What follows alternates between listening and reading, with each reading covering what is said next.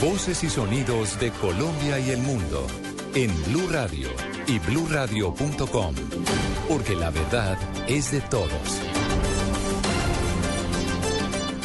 Son las 2 de la tarde en punto, soy Julián Calderón Héctor y a esta hora actualizamos las noticias en Blue Radio. Ya se firmó un acuerdo entre el gobierno nacional y los indígenas que estaban en paro en el departamento de Nariño. Vamos a IPIales con más detalles que nos tiene Natalia Cabrera. Natalia, buenas tardes. Hola, ¿qué tal? Muy buenas tardes. Por supuesto, es una buena noticia para el departamento de Nariño. Se acordó ya el desbloqueo de las vías en este departamento. Los 30.000 campesinos indígenas pues estarán ya abriendo durante estas dos horas de lazos que tienen de plazo la vía principal entre Pasto e Itiales. El ministro Fernando Carrillo aseguró que es una buena noticia no solamente para el departamento, sino también para Colombia. Yo creo que esto es una gran noticia para este departamento, para el país, para la protesta pacífica. Ellos han anunciado y le han solicitado a todas las comunidades indígenas de Nariño que se retiren de las carreteras, que suspendan los bloqueos, que regresen a la normalidad.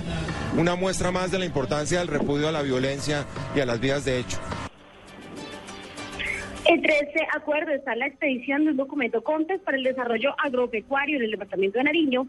Así también el gobierno nacional se comprometió a comprar 40 mil litros de leche diarios y eh, próximamente pues harán otro tipo de proyectos agropecuarios para el desarrollo no solamente de las comunidades indígenas, sino también del agro en general. Una excelente, noticia porque próximamente estará arribando también a Itiales el presidente Juan Manuel Santos para dar una última firma a este acuerdo que pone fin a 14 días de paro en el departamento de Nariño.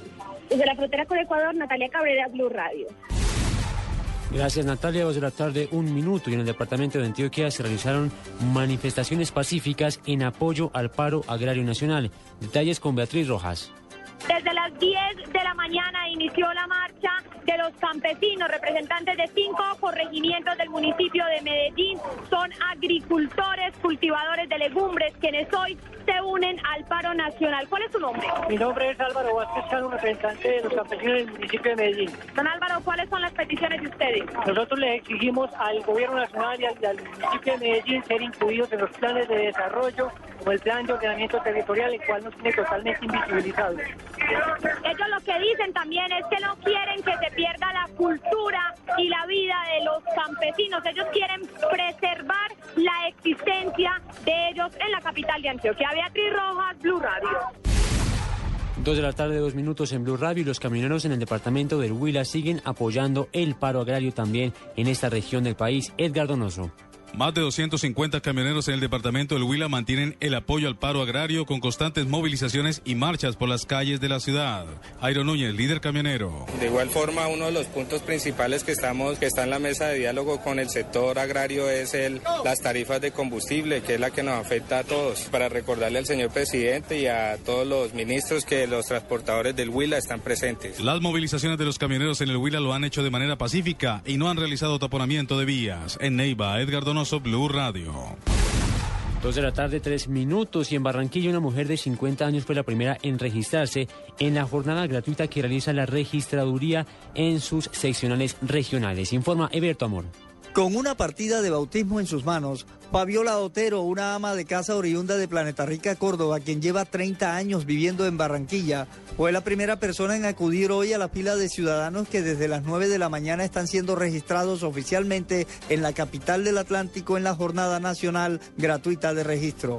Ella confía en que por fin se le tenga en cuenta como colombiana con derechos. Porque necesito el registro civil. Como en ese tiempo no había registro civil, sino partida de bautismo. Ya tenido la oportunidad y ahora es que me decidí a hacerlo. Al igual que Fabiola, llegaron a la pila Saidi Altamar y Marlon Ortega, residentes en el barrio del Bosque, padres de la pequeña Michelle de apenas 20 días de nacida. Hay mm, muchas personas que en el día de semana no podemos, entonces el domingo ya como que no trabajan eso. Bueno, vamos a aprovechar la ocasión. En Barranquilla hoy estarán habilitados hasta las 4 de la tarde cinco puntos de atención de la Registraduría Nacional. En Barranquilla, Eberto Amor Beltrán, Blue Radio. Dos de la tarde, cuatro minutos. En información internacional, al menos nueve soldados pakistaníes murieron cuando una bomba al lado del camino detonó al paso de la caravana del ejército que se desplazaba por la atribulada región de Waziristán del Norte, cerca de la frontera entre Pakistán y Afganistán, según fuentes oficiales. Grupos militantes, incluyendo a talibanes y a Al-Qaeda, operan en esta región tribal y lanzan a menudo ataques contra las tropas y civiles desde sus escondites en la montaña de esa zona fronteriza. Noticias contra reloj en Blue Radio. Dos de la tarde, cinco minutos, noticia en desarrollo. El director del Instituto Nacional de Medicina Legal, Carlos Eduardo Valdés, indicó que los jóvenes que murieron durante los disturbios en las localidades de Suba y Engativá recibieron un impacto de bala en la cabeza, lo que les causó la muerte. La cifra, una mujer muere en India cada hora en crímenes relacionados a violencia de género, según un informe publicado recientemente por la Oficina Nacional de Crímenes de ese país.